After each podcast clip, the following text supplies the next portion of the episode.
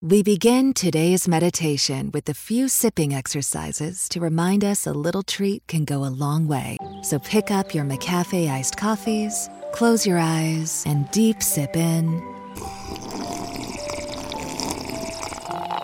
And deep satisfaction out. Take a treat retreat at McDonald's. Right now, get a McCafe iced coffee in any size and any flavor for just 99 cents until 11 a.m. Price of participation may vary.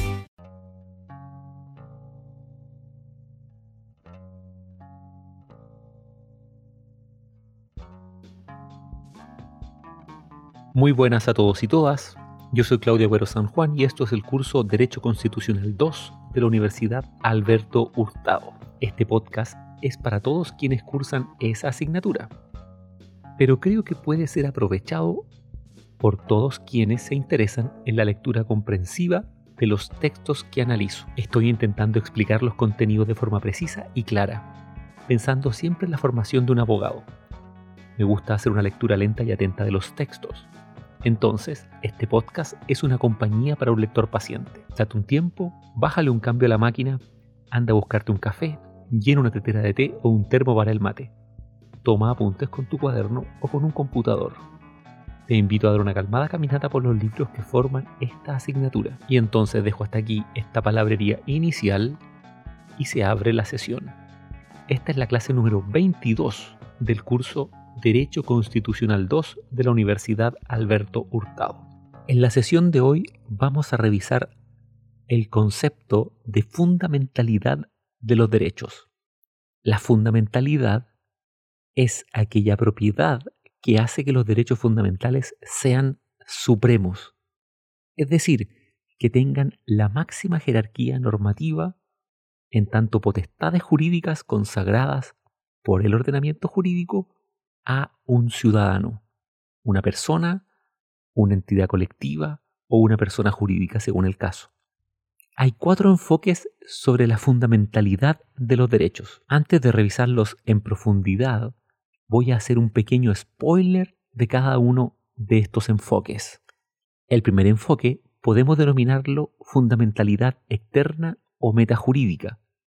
Este enfoque rechaza que las entidades colectivas y típicamente los órganos del Estado sean titulares de derechos fundamentales, porque considera que los derechos fundamentales se vinculan y dependen del concepto de dignidad humana y del carácter preestatal de las personas o los individuos. Entonces, se defiende irrestrictamente la idea de que los derechos fundamentales existen con independencia de su consagración en el texto constitucional. Los derechos fundamentales, según este enfoque metajurídico, son esferas de libertad inherentes a la dignidad humana, únicamente predicables de los seres humanos. Un segundo enfoque podríamos llamarlo fundamentalidad interna o fundamentalidad jurídica. En este enfoque se admite que los órganos del Estado, las entidades colectivas, las personas morales, tengan derechos fundamentales, básicamente en virtud de la idea de que el carácter fundamental de un derecho depende de su consagración en el texto constitucional respectivo. De esta manera, según sea el modo en que ha quedado la norma en ese texto constitucional, el contenido del derecho fundamental y su titularidad pueden ser atribuidas a diversos sujetos o entidades. Un tercer enfoque, que podríamos denominar fundamentalidad mixta, defiende la idea que los derechos fundamentales son exigencias morales que se desprenden de la dignidad del individuo, pero al ser positivizadas en la redacción de un texto constitucional, se transforman en derechos subjetivos. Y estos derechos subjetivos son flexibles y entonces pueden ser atribuidos a entidades colectivas, a órganos del Estado, a personas morales o a sujetos no estrictamente humanos en el sentido de personas naturales.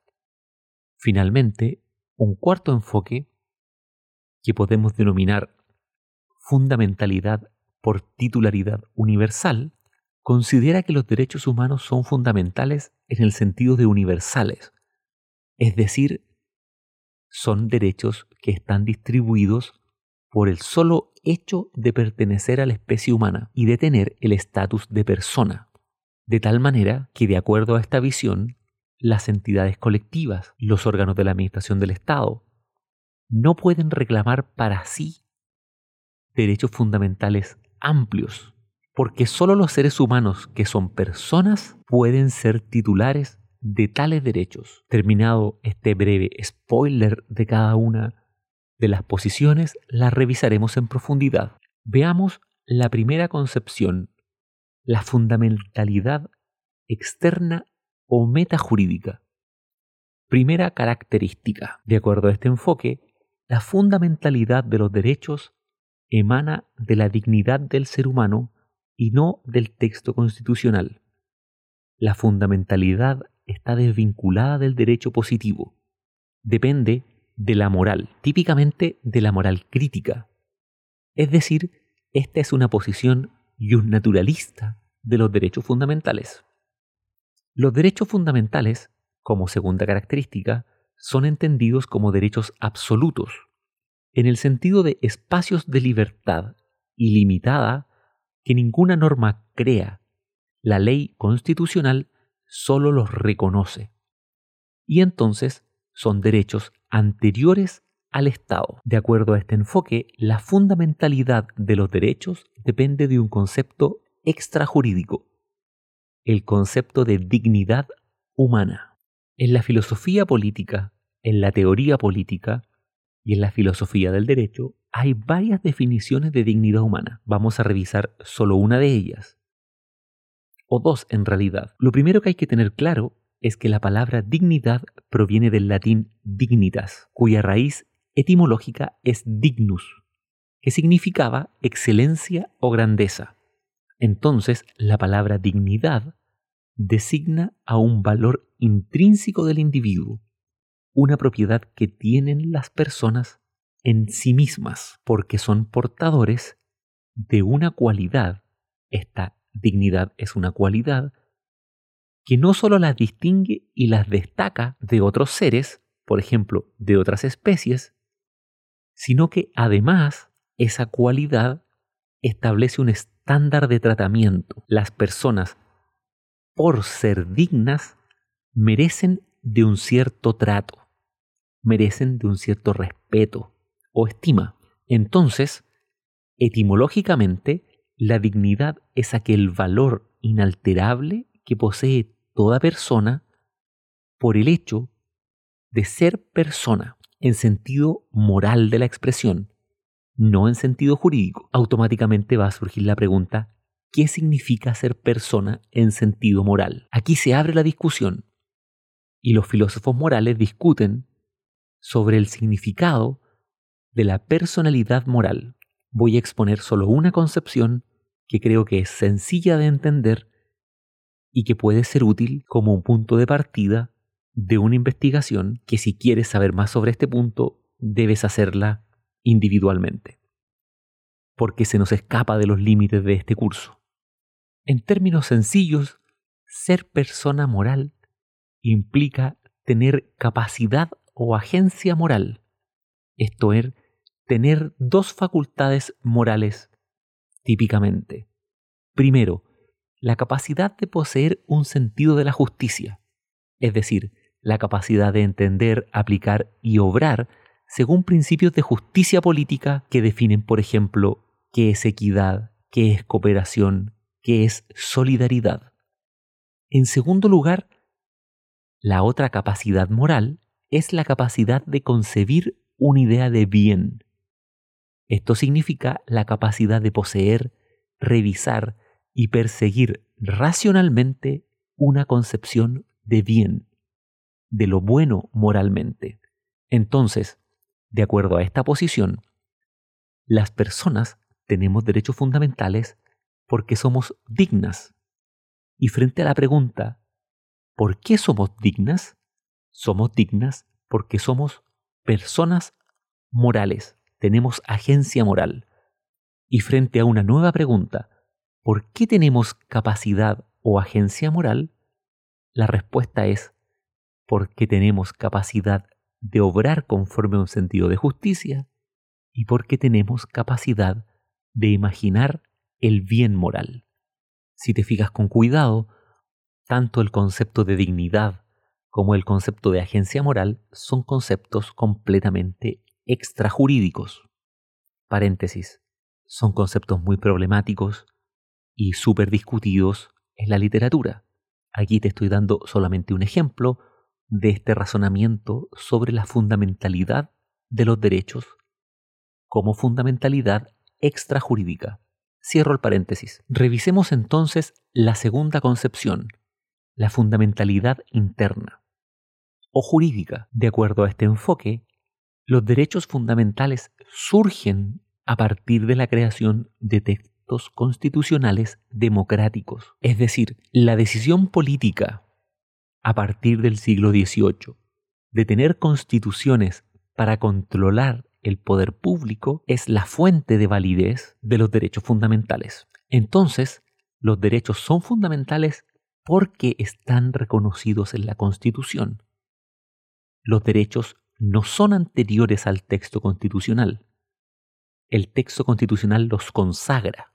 Entonces, el hecho de que la Constitución tenga la máxima jerarquía normativa dentro de la pirámide del sistema jurídico justifica que los derechos fundamentales sean los derechos de máxima jerarquía dentro del sistema jurídico. En este sentido, los derechos fundamentales participan de la posición de supremacía normativa que goza la Constitución, en la cual se encuentran insertos. Automáticamente los derechos fundamentales no son anteriores al texto constitucional, ni tampoco se encuentran fuera del derecho.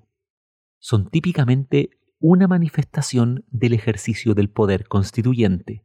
Naturalmente, esta es una posición de corte positivista, quizás extremadamente formalista que prescinde de cualquier razonamiento extrajurídico o de cualquier razonamiento moral para intentar dotar de fundamentalidad a los derechos fundamentales. Una consecuencia importante de adherir a esta posición es que si la Constitución no reconoce explícitamente un derecho fundamental, ese derecho simplemente no existe en ese ordenamiento jurídico.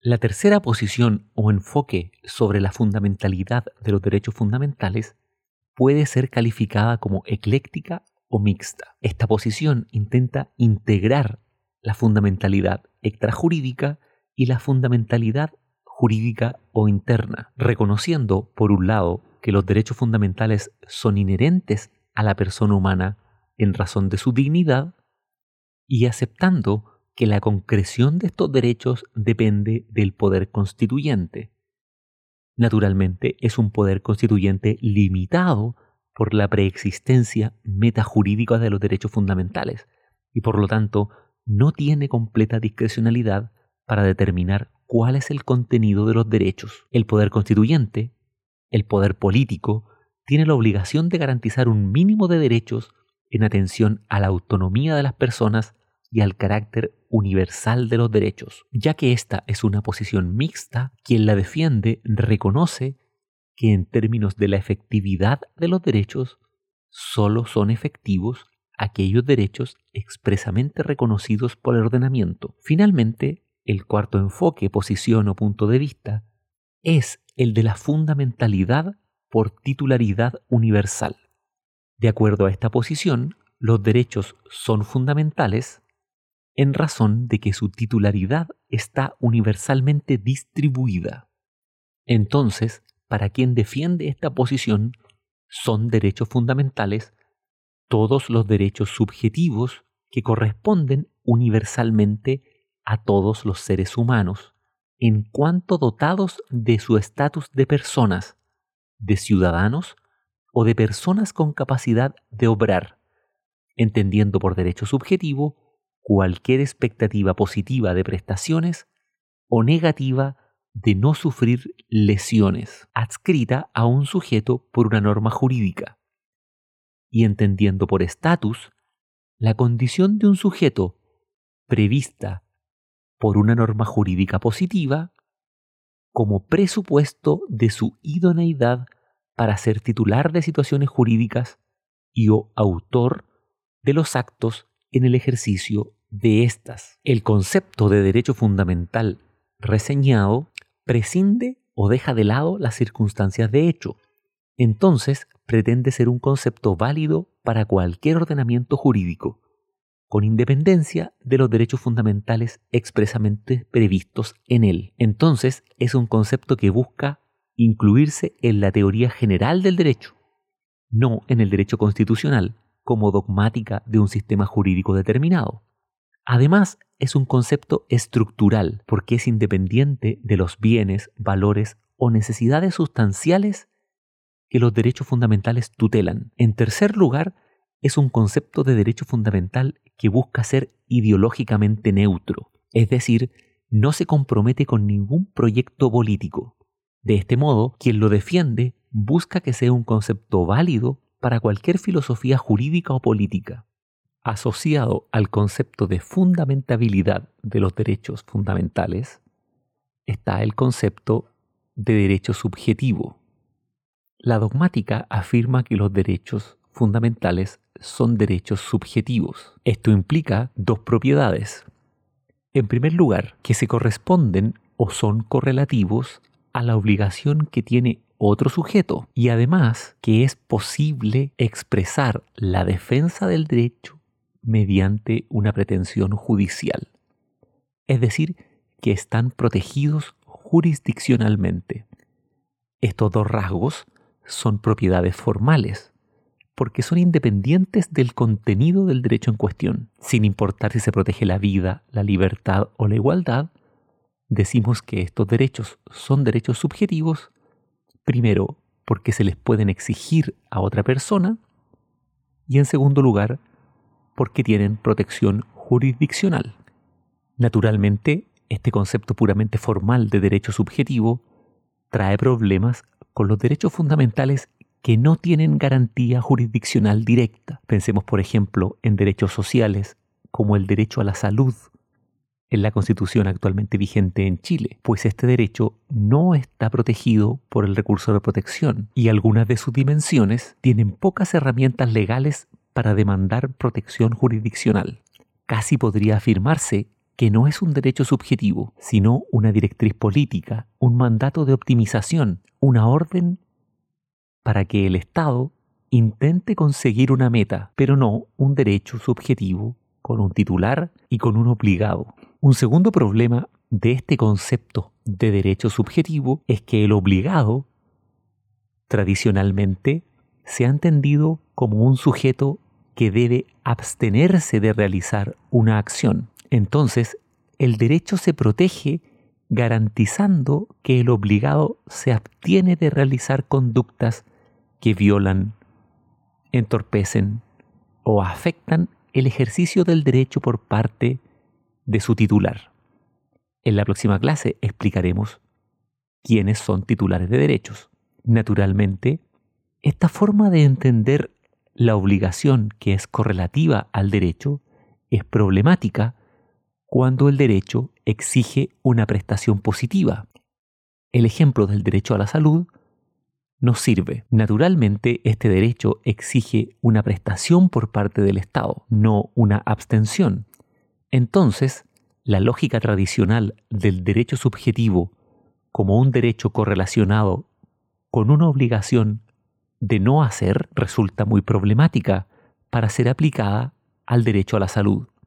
Lo mismo pasa con otros derechos sociales como el derecho a la educación. Es casi obvio, pero en derechos clásicos liberales, como los derechos civiles, como el derecho a la libertad de expresión, este esquema funciona perfectamente.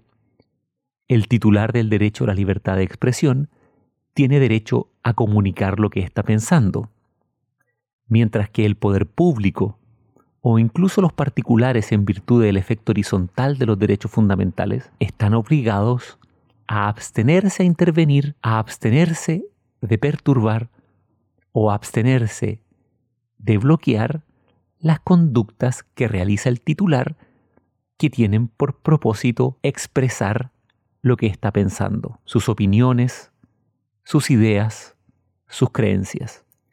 Entonces, esta noción básica de derecho subjetivo tiene dos presupuestos o dos elementos. una norma jurídica y un deber jurídico u obligación. Combinados estos dos elementos, no es posible distinguir en principio el derecho subjetivo de su garantía jurisdiccional. De esta forma, no hay derecho subjetivo cada vez que falte la garantía jurisdiccional. Naturalmente, esta forma un tanto simplificada o estructural de entender el concepto de derecho subjetivo ha sido fuertemente cuestionada por los problemas que ya hemos visto, específicamente por el problema de no dar cuenta del funcionamiento de los derechos sociales. Una segunda crítica a esta concepción de los derechos subjetivos es que resulta contraintuitiva.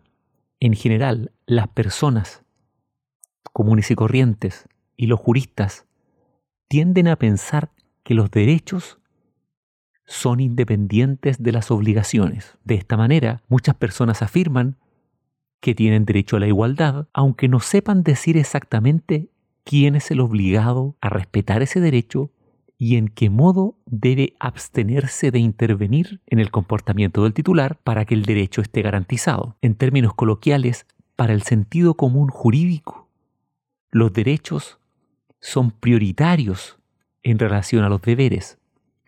Y esta concepción de derecho subjetivo que hemos presentado invierte el orden, establece que los deberes son prioritarios y que los derechos subjetivos son el resultado de la existencia de los deberes.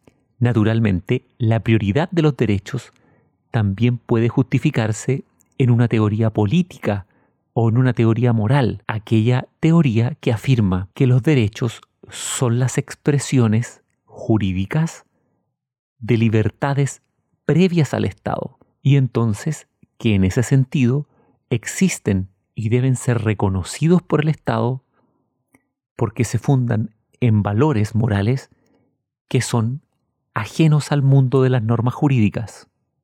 Y entonces el derecho debe reconocer estos valores y este reconocimiento se hace mediante una técnica jurídica específica, formular derechos subjetivos. Esta formulación es entonces independiente de otro acto normativo, la formulación de obligaciones que resultan correlativas a los derechos previamente formulados. No voy a entrar en mayor profundidad en la discusión teórica sobre cuál es la mejor teoría o doctrina para configurar los derechos subjetivos como concepto y para describir el funcionamiento de nuestros ordenamientos jurídicos contemporáneos. Solo me interesaba resaltar el concepto de derecho subjetivo sus elementos básicos y la posición más simple en relación a ellos, como potestades jurídicas correlacionadas con obligaciones y garantizadas mediante protección jurisdiccional. Con esto damos concluida la revisión del concepto de fundamentalidad de los derechos. Aquí se cierra la sesión de hoy. Espero haber sido claro, haberte ayudado un poco a entender esta lectura y hacerte más llevadero este curso. No olvides que para conseguir un aprendizaje profundo tienes que mantener tu mente abierta y estar siempre desconfiando de la primera impresión que te deja lo que lees. Antes de cerrar, te recuerdo que este podcast lo puedes encontrar en www.spreaker.com bajo el perfil Pura Teoría. Ahí puedes seguir la publicación de nuevas sesiones. Además, puedes buscarme en redes sociales, como Pura Teoría. Estamos en Google Podcast, en Apple Podcast y en Instagram. Quienes son alumnos del curso no se olviden de que hay material de estudio en la plataforma que estamos usando que es Canvas y que tenemos una reunión por semana para resolver dudas y preguntas. Para terminar, te dejo un abrazo, te deseo lo mejor y te espero en la próxima sesión. Chau, chau, chau, chau, chau.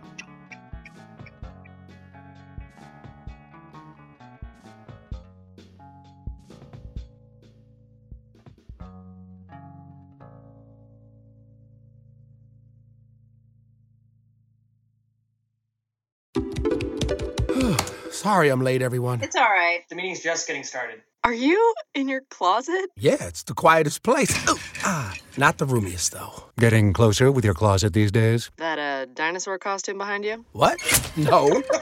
The Container Store's custom closet sale is here to help with up to 25% off closet systems and free virtual in home closet design. Who wants Sean to put on the dino suit? really, guys? The Container Store, where space comes from. Sorry I'm late, everyone. It's all right. The meeting's just getting started. Are you in your closet? Yeah, it's the quietest place. Ooh, ah, not the roomiest, though. Getting closer with your closet these days? That a dinosaur costume behind you? What? No. The Container Store's custom closet sale is here to help with up to 25% off closet systems and free virtual in home closet design. Who wants Sean to put on the dino suit? really, guys? The Container Store, where space comes from.